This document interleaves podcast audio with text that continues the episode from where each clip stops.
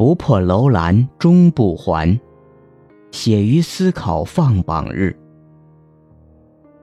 思考放榜日，有人欢喜，有人忧。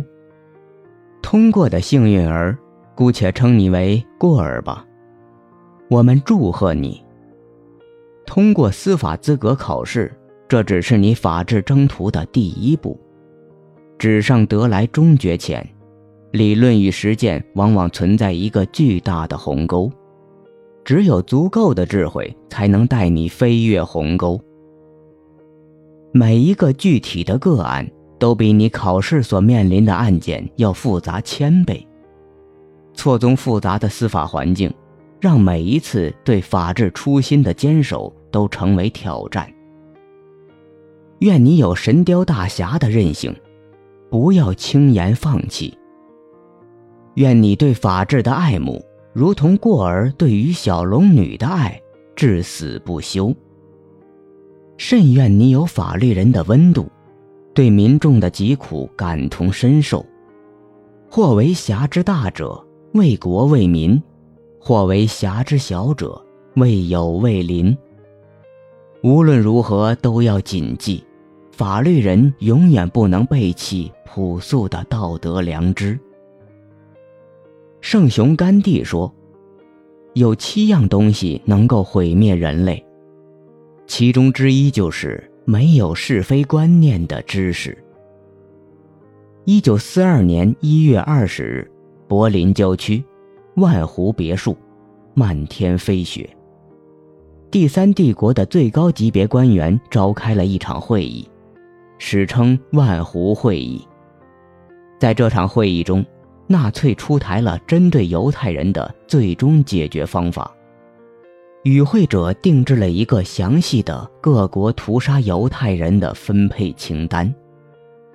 德国人以其特有的理性和严谨，在这座风景秀美的别墅中勾圈画点，精心策划，分配指标，杀人居然精确到个数。与会的很多人拥有博士学位。而且大部分是法学博士。会议持续了九十分钟，最终导致六百万犹太人的生命终结。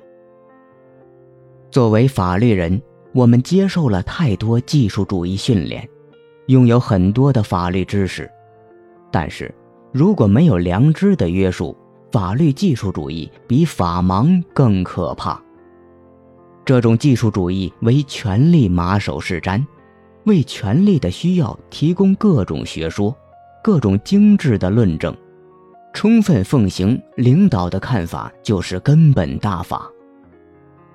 马克思韦伯早就预见了这一切，在《新教伦理与资本主义精神》的结尾，他发了先知般的预言：纵欲者没有心肝，专家没有灵魂。这不幸成了事实。如果你立志以法律为业，愿你知道应当将灵魂安放何处。在法治的征途中，有时你会倍感绝望。当你如过儿一般站在悬崖之巅，万念俱灰，飞身一跃，但不料小龙女就在山下。绝望之后是希望。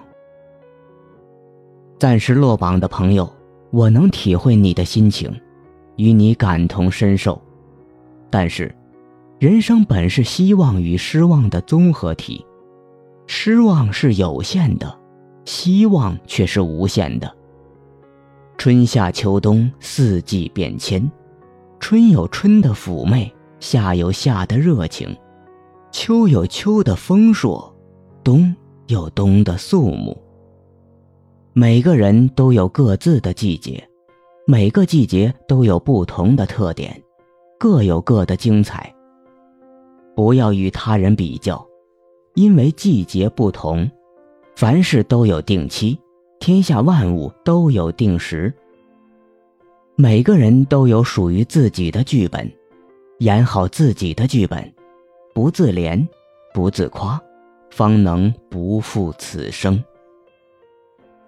愿你悲伤之后收拾好心情，重新上路。在法治的征途中，我们更会遇到无数的挫折，但挫折反而给我们前行的动力，让我们期待收获的欢愉。不要忘记聂树斌案，长达二十一年的拉锯，无数法律人在挫折中坚守，最终沉冤得雪。不要忘记陈满案，二十三年一路曲折，数代法律人的正义接力，冤屈最终得喜。暂时的失利是让你预尝法治之路的不易，也是预备你去承担更大的使命。艰难困苦，玉汝于成，日拱一卒，功不唐捐。黑暗之后。是光明。你我都被一只无形的大手抛进了法治的熔炉，要成为中国法治建设的血液，让这个国家在法治中走向真正的复兴。当前我们最要警惕的是传统的法家之术披着法治外衣借尸还魂。法治与法家一字之差。却谬之千里。正如八角是烹饪的常用调味品，芒草貌似八角，却有剧毒。法治永远的命题是对权力的高度警惕，而法家的本质则是对权力的极端崇拜。法家好重刑，严刑峻法，残酷寡恩，好大喜功，急功近利。为达目的，可以不择手段。因此，法律只是权力的工具，权力永远在法律之上。但法治却拒绝一蹴而就的高歌猛进，他本着对权力深深的不信任，认为一切权利都要受法律严格的约束，为了公益，宁可牺牲效率。无论你是今岁的过儿。还是来年的过儿，愿你都能慎思明辨，清楚法治与法家的区别，做法治之勇士，而非法家的奴婢。愿法治成为你尘世中的使命，在使命中获得真正存在的意义。黄沙百战穿金甲，不破楼兰终不还。